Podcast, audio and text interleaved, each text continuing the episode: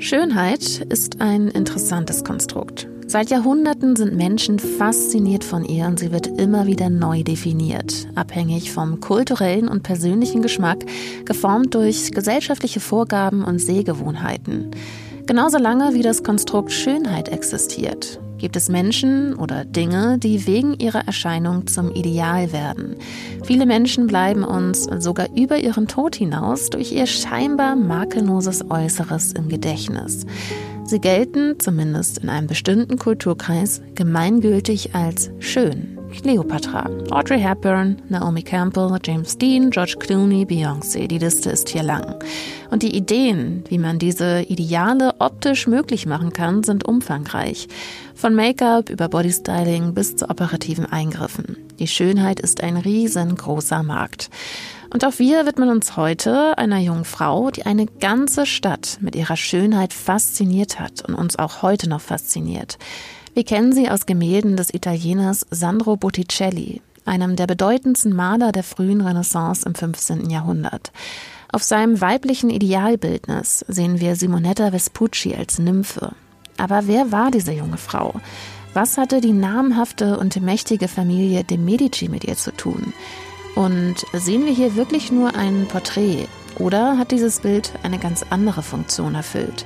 Bevor wir tiefer in das Werk einsteigen, begeben wir uns schon mal in die richtige Region für diese Folge, nämlich nach Florenz. Firenze stanotte sei bella in manto di stelle che in cielo risplendono tremule come fiammelle nell'ombra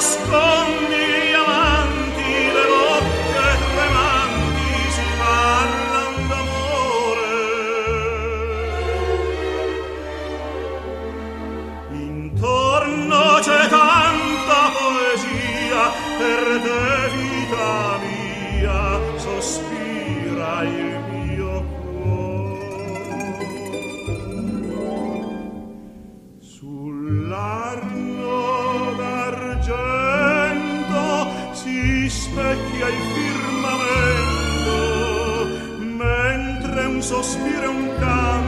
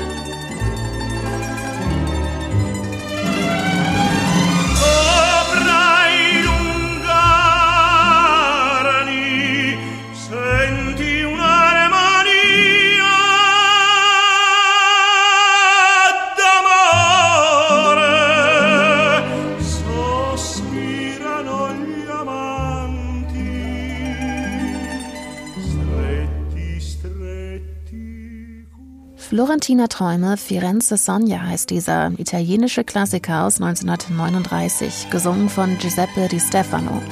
Und auch die Simonetta Vespucci, der wir uns heute widmen, hat sich mit ihrer Schönheit wohl in die Träume einiger Florentiner ihrer Zeit geschlichen.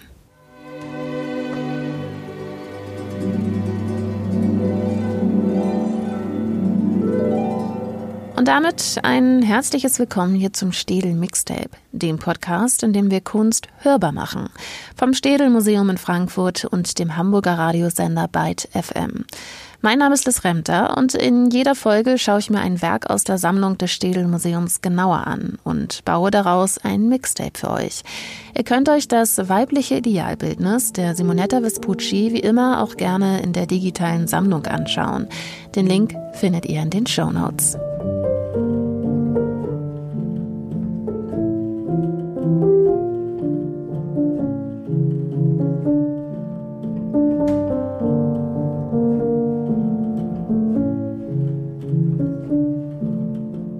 Wir sehen eine junge Frau im Profil.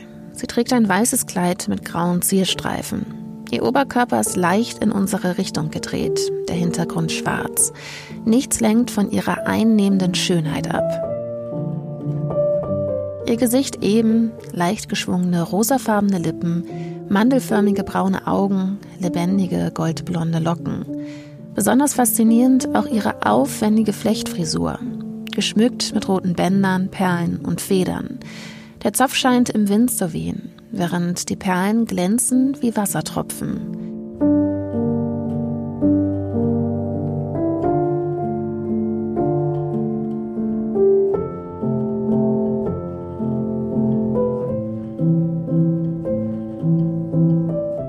Sandro Botticelli wurde um 1444 in Florenz geboren. Er wächst als jüngster von drei Brüdern auf. Sein Spitzname Botticello, übernommen von seinem älteren Bruder.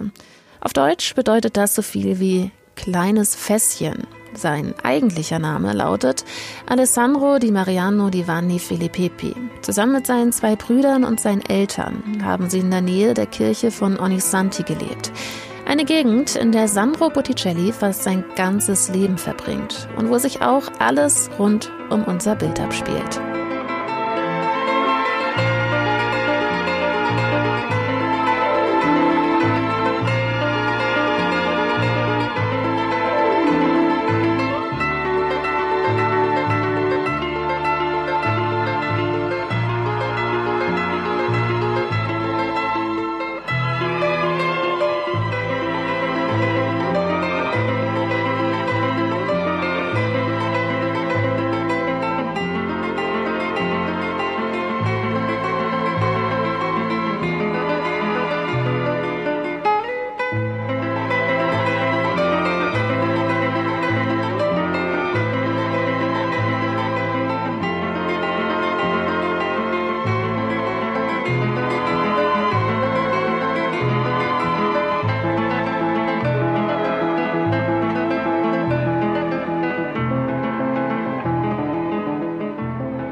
Ein Stück von Piero Umiliani aus dem italienischen Film Gangsters Law. Crepuscolo sul Mare heißt es. In dem Film aus den 70ern raubt eine Gruppe Männer eine Bank aus. Danach müssen sie sich mit der Habgier ihres Bosses auseinandersetzen. Wäre das so im 15. Jahrhundert passiert, hätte sich sehr wahrscheinlich die Familie de Medici eingeschaltet. Die mächtigste Familie in Florenz, wenn nicht sogar in ganz Italien. Sie hatten das Bankwesen revolutioniert und die europäische Finanzwelt dominiert. Mithilfe ihres unermesslichen Reichtums konnte die Familie die Geschicke der Politik bestimmen und sich selbst an der Spitze der Republik halten. Florenz wurde durch ihr Mitwirken zum Handels- und Finanzzentrum, eine Blütezeit für die Stadt. Künstler und Gelehrte haben dort neue Maßstäbe in der europäischen Kunst und Kultur gesetzt. Eine Epoche, die wir heute Renaissance nennen. Einer der bedeutendsten Komponisten dieser Zeit war auch für die Medici tätig. Heinrich Isaac, ein niederländischer Komponist, den wir schon in der letzten Folge des stillen Mixtapes kennengelernt haben. Durch die guten Handelsbeziehungen der Medici und ihre Bankniederlassung in den Niederlanden lernten sie auch die Musik dort kennen. Sie haben Heinrich Isaak angeworben, bei den Cantori di San Giovanni zu singen, ein hochkarätiges Ensemble, das im Baptisterium von San Giovanni beheimatet war, die Taufkirche des Doms von Florenz. Heinrich Isaak war Sänger bei den Cantori und Komponist. Unter anderem hat er auch Gedichte von Lorenzo de Medici vertont, wie dieses hier, Un Dilieto Giammai.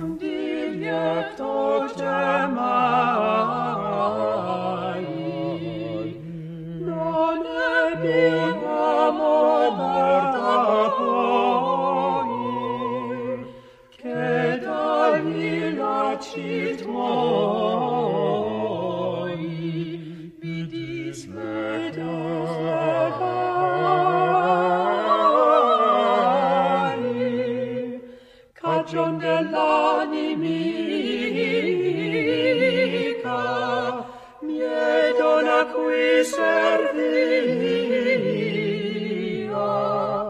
così convien chi dica la sua discortesia, amorata al folia, mi induce al Sandro Botticelli wurde in Florenz zuerst zum Goldschmied ausgebildet. Ein angesehener Beruf damals, aber für Botticelli nicht die Endstation. Um 1461 geht er bei Filippo Lippi, ein bekannter Maler dieser Zeit, in eine zweite Lehre. Durch die Förderung der wohlhabenden und einflussreichen Familie Medici ist Botticellis Ansehen schnell gewachsen. Ende der 1470er Jahre war er schon so bekannt, dass er immer mehr Aufträge auch außerhalb von Florenz erhalten hat, sogar von niemand Geringerem als dem Oberhaupt der katholischen Kirche, Papst Sixtus IV.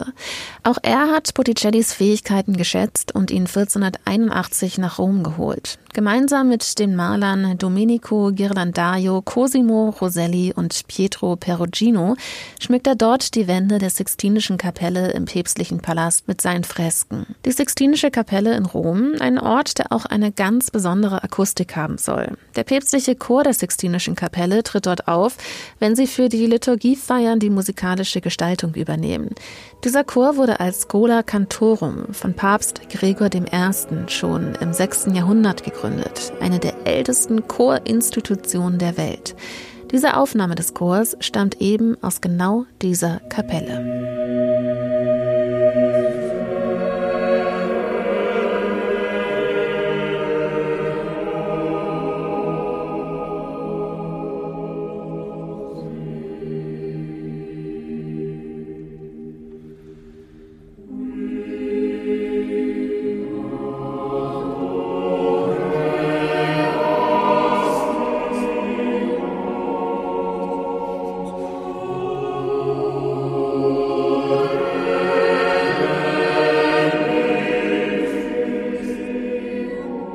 Botticellis Verhältnis zu den Medici wird mit der Zeit immer enger. Auch als die Familie während der Besatzung durch französische Truppen aus Florenz vertrieben wurde, hat Botticelli den Kontakt aufrecht gehalten. Diese Treue wurde von der Familie durchaus belohnt, natürlich mit weiteren Aufträgen.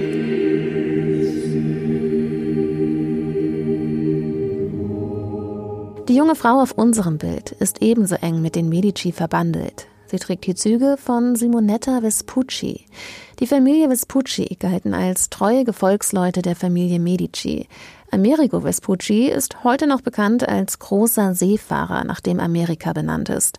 Seinen Cousin Marco kennt man weniger, aber genau er ist es, der für unser Gemälde wichtig ist, denn er wird mit der 16-jährigen Simonetta Cantaneo aus Genua verheiratet, um die familiären Handelsbeziehungen zu festigen.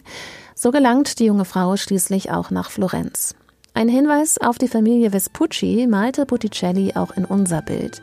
Ihr Haarschmuck. Es ist ein Netz aus ineinander verwebten Perlen, Bändern und Zöpfen, auch Vespaio genannt, italienisch für Wespennetz. Und genau diese ziehen auch das Familienwappen der Vespucci.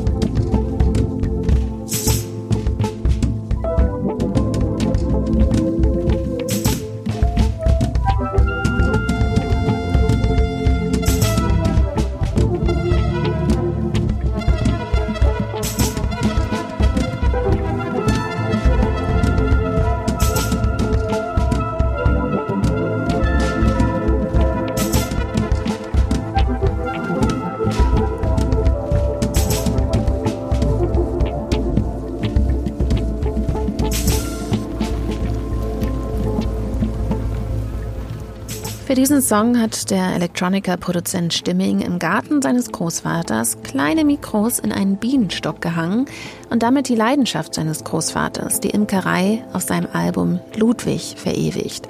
Und verewigt wurde auch Simonetta Vespucci auf zahlreichen Gemälden von Botticelli. Sie verkörperte das Schönheitsideal der damaligen Zeit. Ganz Florenz soll ihr zu Füßen gelegen haben. Und womöglich hat sie durch ihre Schönheit auch das Interesse der Brüder Giuliano und Lorenzo de Medici auf sich gezogen, die führenden Köpfe der namhaften Familie. Zu Ehren Giuliano de Medici wurde 1475 ein großes Turnier in Florenz ausgerichtet, das er übrigens auch gewonnen hat. Dieses höfisch-ritterliche Spektakel sollte politisch von Vorteil sein. Tapferkeit und Demut, Großzügigkeit und Treue, Tugenden, die auch die Medici gerne mit sich in Verbindung bringen wollten, um ihre Macht zu stärken. Natürlich gehörte auch eine standesgemäße Ausstattung dazu. Giulianos Standarte wurde von niemand Geringerem als Sandro Botticelli entworfen. Als Turnierdame hat Giuliano natürlich Simonetta Vespucci ausgewählt, die dafür den Titel Königin der Schönheit erhielt.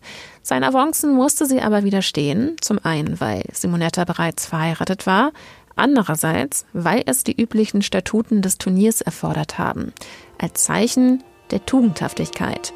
Ein weiteres Detail auf unserem Bild verweist auf Simonettas Verbindung zu den Medici, das Schmuckstück an ihrem Hals. An einem Goldreif trägt sie einen Schmuckstein, die Kamee des Lorenzo de Medici.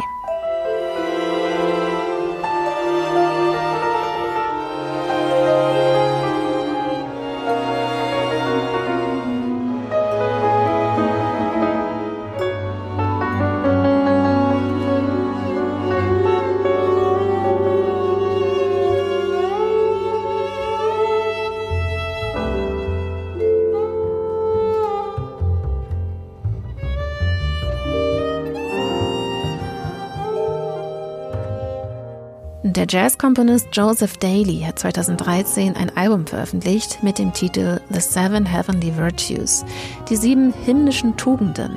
Diese Aufzählung hatte sich im Mittelalter in Anlehnung eines Textes vom christlichen Dichter Prudentius entwickelt. Den sieben Tugenden stehen die Untugenden entgegen, die um die Vorherrschaft in der Seele ringen sollen. Weit verbreitet war diese Auflistung auch durch die Bearbeitung im musikalischen Werk von Hildegard von Bingen. Joseph Daly widmet sich in diesem Song klanglich der Keuschheit. Ihr entgegen steht die Wollust. Und genauso wie diese beiden Tugenden sich aneinander reiben, reiben sich auch die Töne in diesem Stück.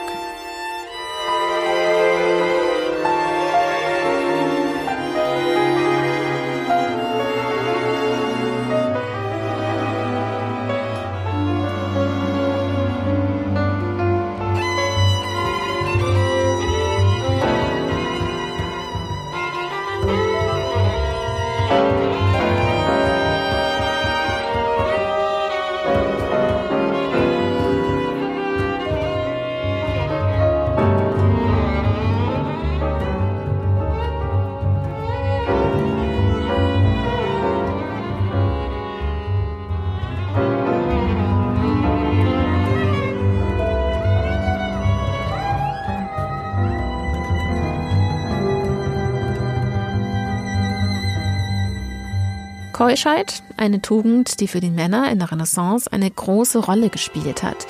Die weibliche Verführungskraft haben sie als reizvoll und bedrohlich empfunden. Als Bewältigungsstrategie haben sie das Ideal der Keuschheit herangezogen. Und so wurde das Lob einer ideal schönen Frau stets auch mit dem Lob ihrer Tugend verknüpft. Ever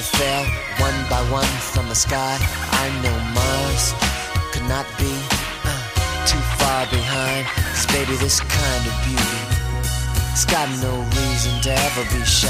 Cause honey, this kind of beauty, the kind that comes from inside.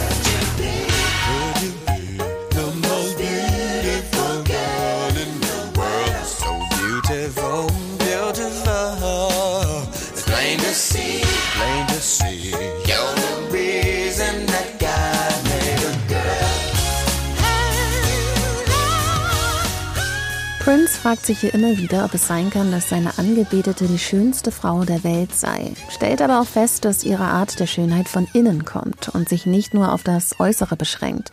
Sie entspricht ganz seinen Vorstellungen, seinem persönlichen Ideal. Für einen Großteil der Florentiner Bevölkerung im 15. Jahrhundert stand Simonetta Vespucci für unerreichbare Schönheit.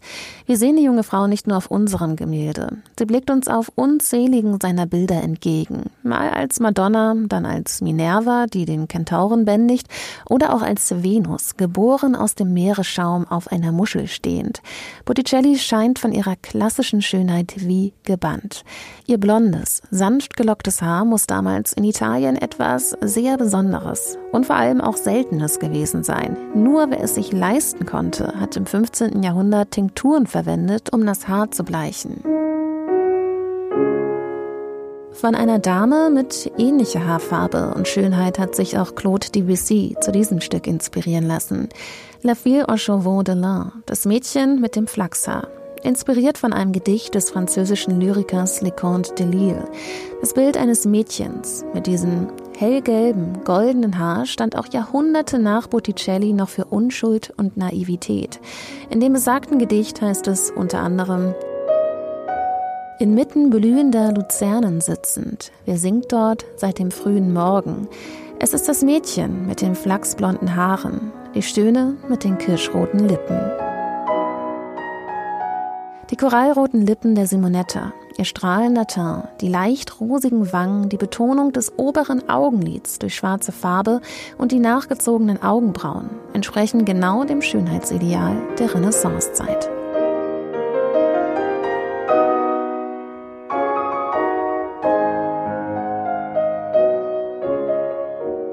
Aber was ist schon Schönheit? Bis heute werden vor allem Frauen noch oft nach ihrem Äußeren bewertet.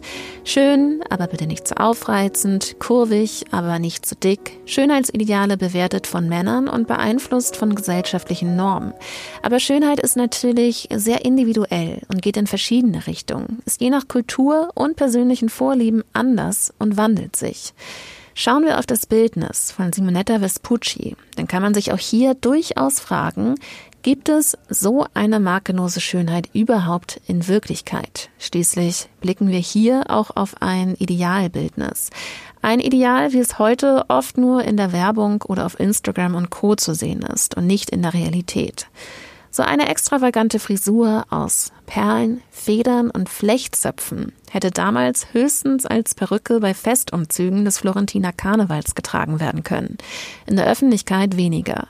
Dort haben verheiratete Frauen wie Simonetta eine Haube getragen, um nicht den Anstand zu verletzen.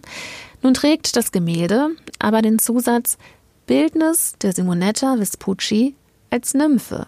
Und in dieser Rolle, der Nymphe, konnte Sandro Botticelli sie auch mit offenen Haaren darstellen. Doch ist diese Abbildung allein der Fantasie des Malers entsprungen. Dafür müssen wir in die Mythologie und die Dichtkunst eintauchen.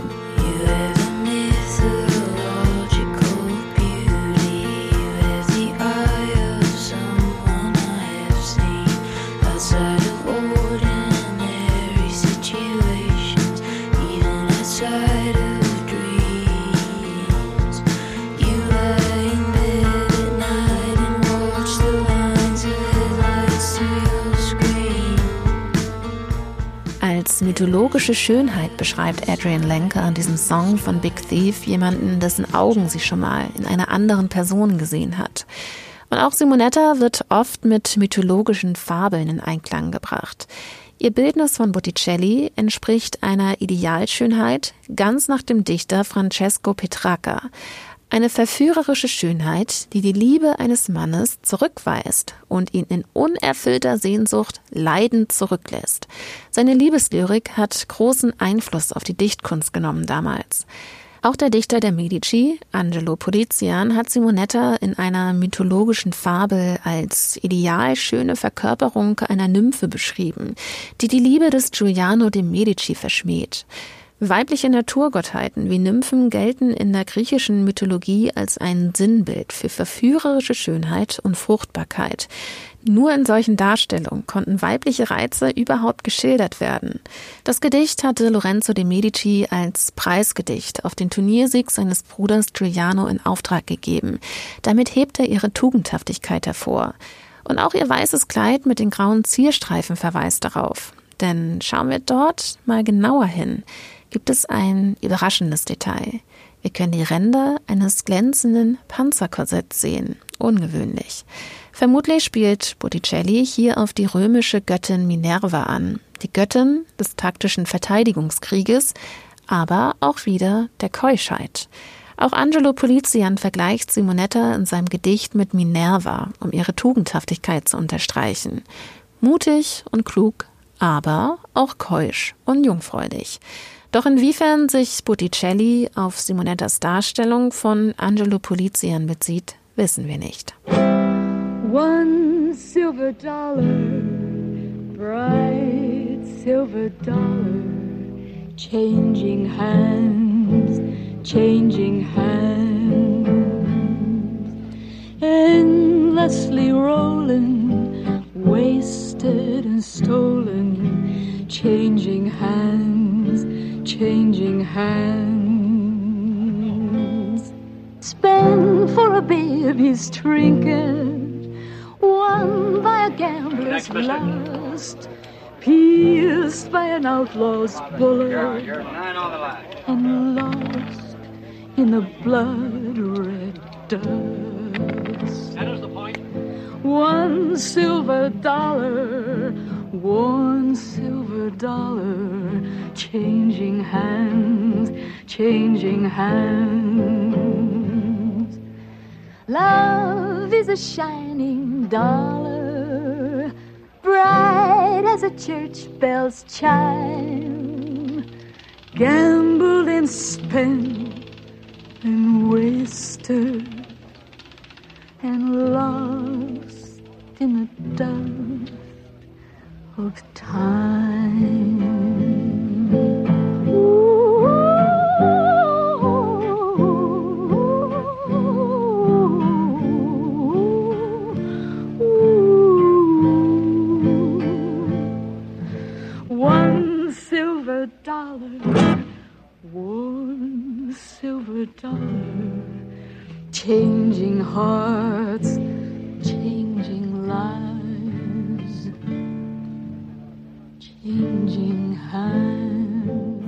Hands. One Silver Penny heißt dieser Song von Marilyn Monroe.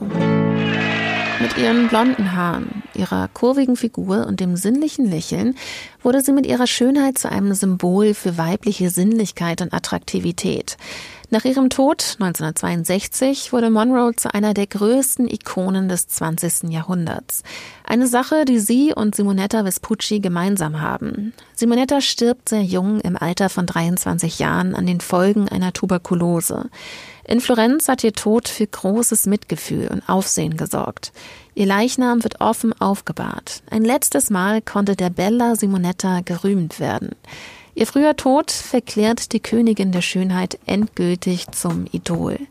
Unser Porträt ist erst nach ihrem Tod entstanden. Verwunderlich. Genauso wie das Lorenzo de Medici es in Auftrag gegeben haben soll. Sehr wahrscheinlich handelt es sich hier aber nicht um ein gewöhnliches Porträt, sondern um ein Bild, das einen besonderen Zweck verfolgte.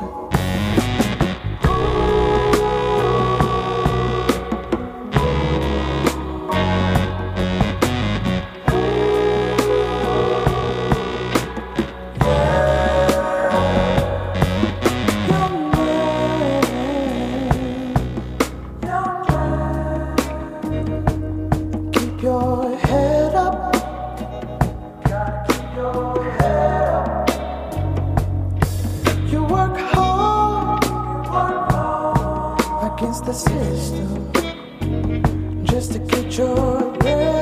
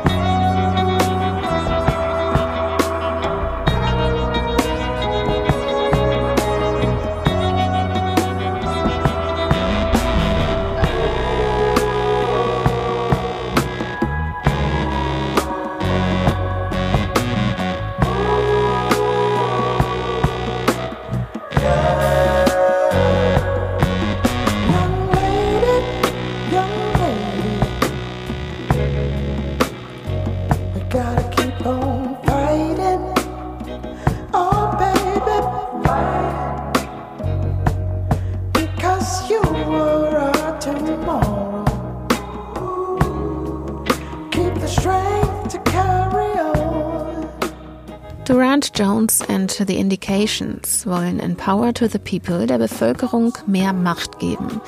Genau das Gegenteil von dem, was Lorenzo de Medici zu seiner Zeit wollte.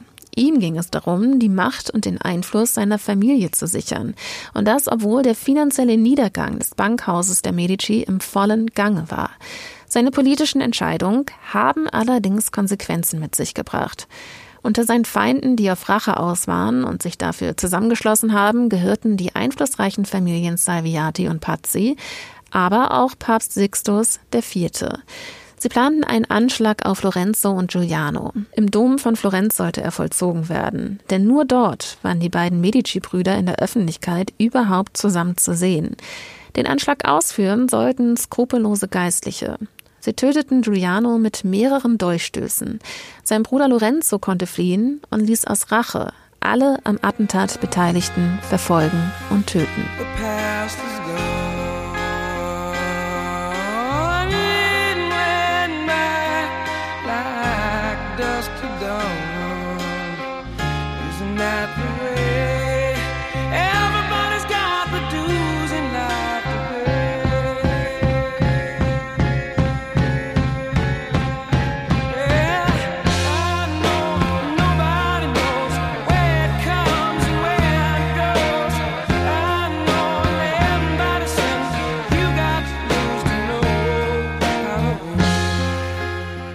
Ohne Einverständnis hat Donald Trump in seinem Wahlkampf diesen gänzlich unpolitischen Song von Aerosmith verwendet, Dream On. Ein Song geschrieben, um Menschen Mut zu machen, an ihrer Musik und ihren Träumen festzuhalten. Steven Tyler, Sänger der Band, ist gerichtlich gegen die Verwendung des Songs in Trumps Wahlkampf vorgegangen. Und da war er nicht der einzige Musiker. Auch Adele, Phil Collins, R.E.M. oder Bruce Springsteen ging es so. Simonetta Vespucci konnte sich ihrer Zeit nicht dagegen wehren, dass mit ihrem Gesicht Politik gemacht wird.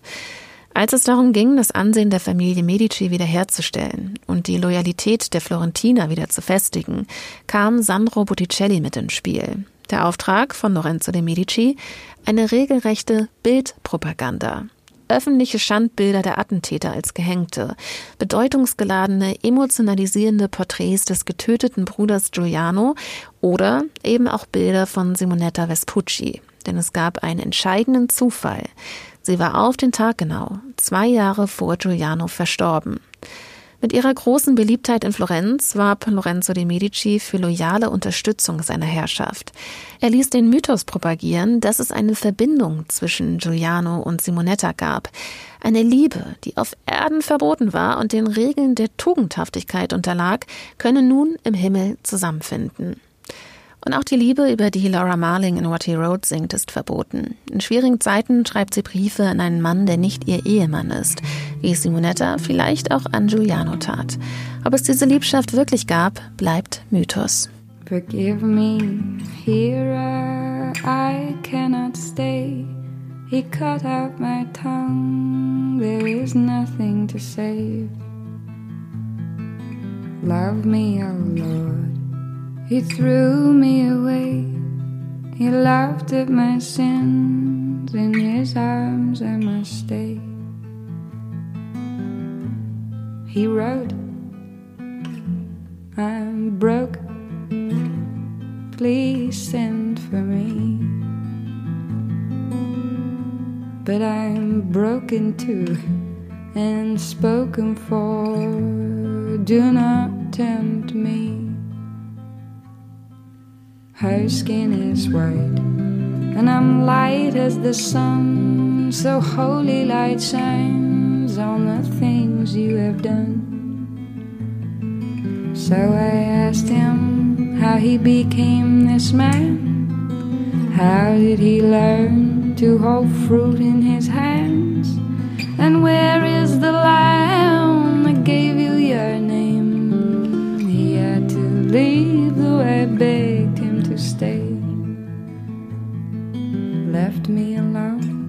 when I needed the light. I fell to my knees and I wept for my life. If he had have stayed, you might understand. If he had have stayed, you never would have taken my hand. He wrote, I'm low, please send for me. But I am broken too and spoken for. Do not tempt me. And where is the lamb that gave you your name? He had to leave, though I begged him to stay. Begged him to stay in my cold wooden grip. Begged him to stay by the light of this ship. Me fighting him, fighting life, fighting dawn. And the waves came and stole him and took him to war. He wrote, I'm broke, please send for me. But I'm broken too and spoken for. Do not tempt me. Forgive me, here I cannot stay. Cut out my tongue, there is nothing to save. Love me, oh Lord, He threw me away. He laughed at my sins, in His arms I must stay. We write, that's all right. I miss his smell. We speak when spoken to, and that suits us well. That suits us well. That suits me well. Sandro Botticelli gehört heute zu den berühmtesten Malern Europas, obwohl ihm posthum doch ein schlechter Ruf angedichtet wurde, fußend auf den Berichten des frühen Kunstgeschichtsschreibers Giorgio Vasari. Im 16. Jahrhundert schrieb er, Botticelli habe weder Bildung noch einen wachen Geist besessen. Er habe ein verschwenderisches Leben geführt, der das Malen vernachlässigt habe und darüber verarmte. Kritisch hinterfragt wurde das lange nicht. Bis zum Alter von etwa 60 Jahren hatte der Künstler eine beachtliche gesellschaftliche Position inne.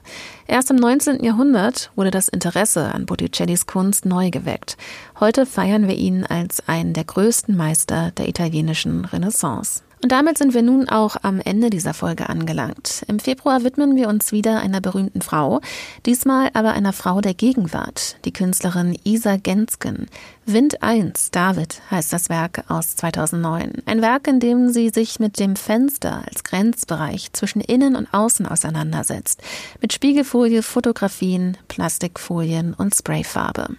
Schaut euch das Bild gerne vorab auch schon in der digitalen Sammlung des Städelmuseums an und schreibt mir eure Songwünsche an mixtape.städelmuseum.de. Ich freue mich über jeden Wunsch. Und mit einem solchen beenden wir nun auch gleich unsere Folge. Mein Name ist Liz Remter, ich bin Autorin und Produzentin dieses Podcasts. Ein großes Dankeschön für die redaktionelle Betreuung geht auch an Anne Sulzbach und Franziska von Plocki vom Städelmuseum. Ich verabschiede mich mit Tim Buckley, Song to the Siren, ein mystischer Song über die betörende Anziehungskraft von Sirenen, Fabelwesen aus der griechischen Mythologie, ähnlich anziehend, wie es die Simonetta Vespucci wohl war. Bis zum nächsten Mal. Ciao. Well, I'm as puzzled as the newborn child. I'm as riddled as the tide. Should I stand amid the breakers? Or should I lie with death, my bride? Hear me sing, swim to me, swim to me, let me enfold you. Here I am, here I am. waiting to hold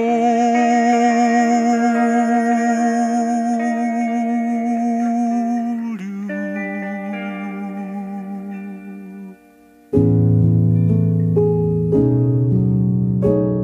Der Podcast wird ermöglicht durch die Partnerschaft des Städelmuseums mit der Deutschen Bank.